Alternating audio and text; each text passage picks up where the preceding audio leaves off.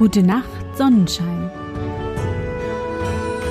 Der märchenhafte Podcast für kleine und für große Leute.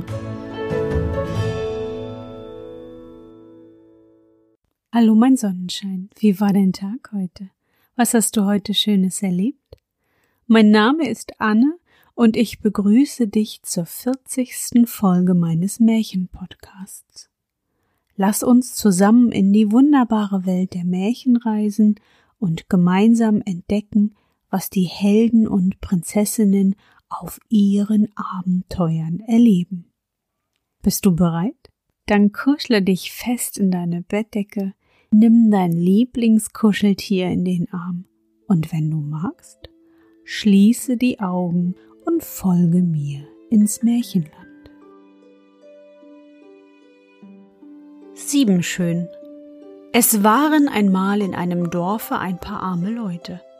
Die hatten ein kleines Häuschen und nur eine einzige Tochter. Die war wunderschön und gut über alle Maßen. Sie arbeitete, fegte, wusch, spann und nähte für sieben und war so schön wie sieben zusammen, darum ward sie siebenschön geheißen. Aber weil sie ob ihrer Schönheit immer von den Leuten angestaunt wurde, schämte sie sich und nahm sonntags, wenn sie in die Kirche ging, denn Siebenschön war auch frömmer als sieben andere, einen Schleier vor ihr Gesicht. So sah sie einstens der Königssohn und hatte seine Freude über ihre edle Gestalt, ihren herrlichen Wuchs, so schlank wie eine junge Tanne. Aber es war ihm leid, dass er vor dem Schleier nicht auch ihr Gesicht sah und fragte einen seiner Diener. Wie kommt es, dass wir Siebenschöns Gesicht nicht sehen?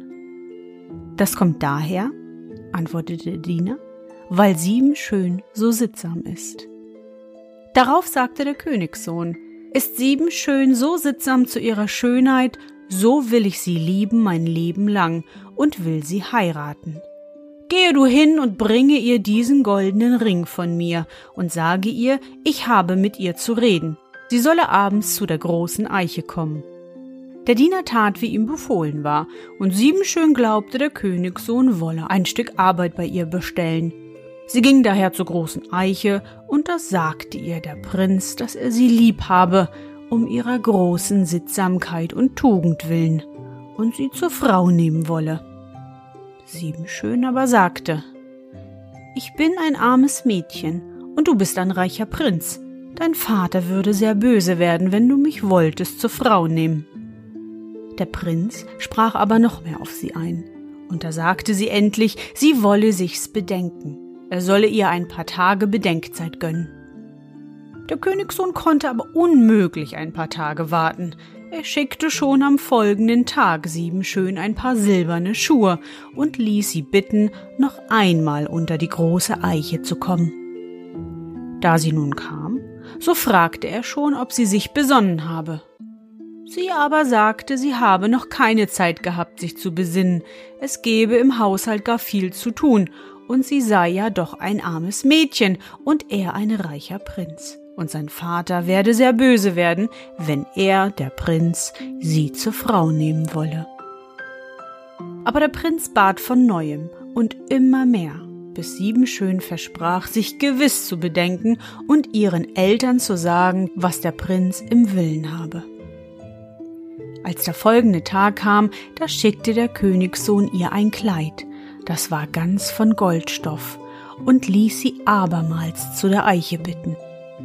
Aber als nun Siebenschön dahin kam und der Prinz wieder fragte, da musste sie wieder sagen und klagen, dass sie abermals gar zu viel und den ganzen Tag zu tun gehabt und keine Zeit zum Bedenken. Und dass sie mit ihren Eltern von dieser Sache auch nicht haben reden können und wiederholte auch noch einmal, was sie dem Prinzen schon zweimal gesagt hatte, dass sie arm, er aber reich sei und dass er seinen Vater nur erzürnen werde. Aber der Prinz sagte ihr, das alles habe nichts auf sich. Sie solle nur seine Frau werden, so werde sie später auch Königin. Und da sie sah, wie aufrichtig der Prinz es mit ihr meinte, so sagte sie endlich Ja und kam nun jeden Abend zur Eiche und zu dem Königssohn, auch sollte der König noch nichts davon erfahren. Aber da war am Hofe eine alte hässliche Hofmeisterin, die lauerte dem Königssohn auf, kam hinter sein Geheimnis und sagte es dem König. Der König ergrimmte, sandte Diener aus und ließ das Häuschen, worin Siebensschöns Eltern wohnten, in Brand stecken, damit sie darin anbrenne.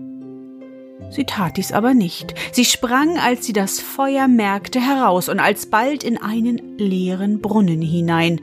Ihre Eltern aber, die armen alten Leute, verbrannten in dem Häuschen. Da saß nun Siebenschön drunten im Brunnen und grämte sich und weinte sehr, konnt's aber zuletzt doch nicht auf die Länge drunten im Brunnen aushalten, krabbelte herauf, fand im Schutt des Häuschens noch etwas Brauchbares, machte es zu Geld und kaufte dafür Mannskleider, ging als ein frischer Bub an des Königs Hof und bot sich zu einem Bedienten an. Der König fragte den jungen Diener nach dem Namen, da erhielt er die Antwort Unglück. Und dem König gefiel der Junge also wohl, dass er ihn gleich annahm und auch bald vor allen anderen Dienern gut leiden konnte. Als der Königssohn erfuhr, dass Siebenschöns Häuschen verbrannt war, wurde er sehr traurig, glaubte nicht anders, als Siebenschön sei mitverbrannt, und der König glaubte das auch und wollte haben, dass sein Sohn nun endlich eine Prinzessin heirate und so musste dieser nun eines benachbarten Königstochter freien. Da musste auch der ganze Hof und die ganze Dienerschaft mit zur Hochzeit ziehen, und für Unglück war das am traurigsten. Es lag ihm wie ein Stein auf dem Herzen. Er ritt auch mit hinten nach, als der Letzte im Zuge und sang, wehklagend mit klarer Stimme. Siebenschön war ich genannt, Unglück ist mir jetzt bekannt.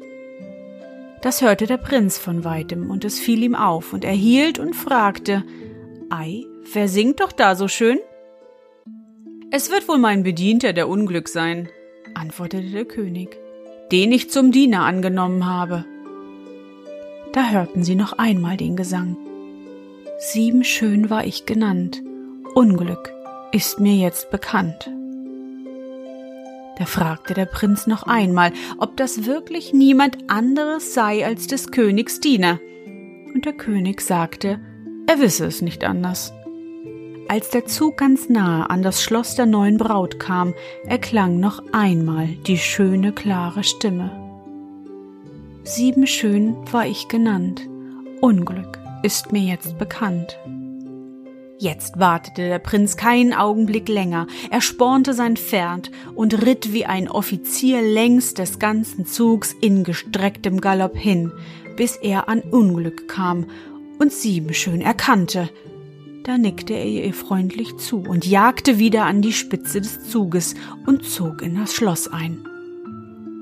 Nun alle Gäste und alles Gefolge im großen Saal versammelt waren und die Verlobung vor sich gehen sollte, so sagte der Prinz zu seinem zukünftigen Schwiegervater Herr König, ehe ich mit eurer Prinzessin Tochter mich feierlich verlobe, wollet mir erst ein kleines Rätsel lösen.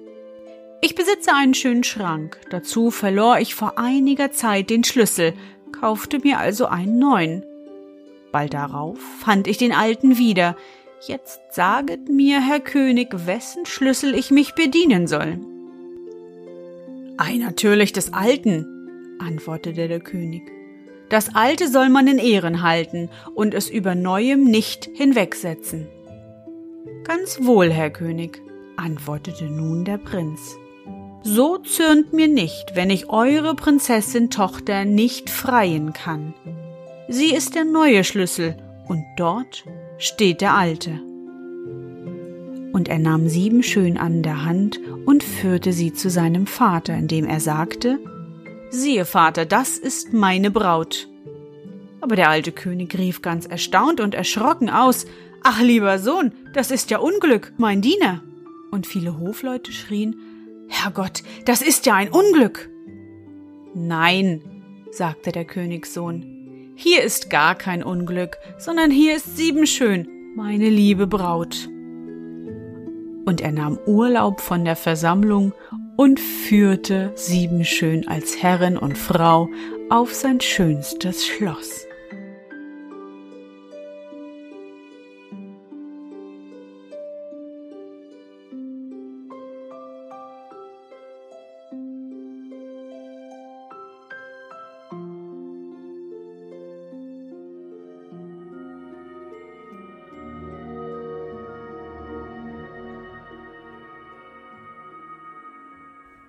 Na Sonnenschein, bist du noch wach? Das war das Märchen von Siebenschön. Gefunden habe ich das Märchen im deutschen Märchenbuch von Ludwig Bechstein. Dort sind einige tolle Abenteuer enthalten, die wir in den kommenden Wochen entdecken werden. Ich hoffe, dir hat unsere gemeinsame Reise heute gefallen. Für mich war es wieder wunderbar und ich danke dir, dass du mich begleitet hast. Und bevor du nun die Augen schließt und in dein Traumland reist, möchte ich mit dir nochmal an dein schönstes Erlebnis heute denken. Was war es? Vielleicht warst du heute mit deinen Eltern auf der Baustelle und ihr habt an eurem neuen Haus gebaut. Oder ihr wart auf dem Markt und habt die ersten frischen Erdbeeren gekauft.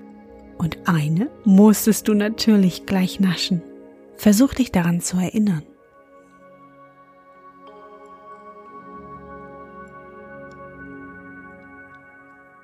Und?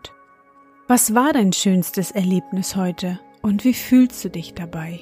Überlege, welcher Moment, welches Ereignis es war und versuche dir dieses nochmal so gut wie möglich vorzustellen.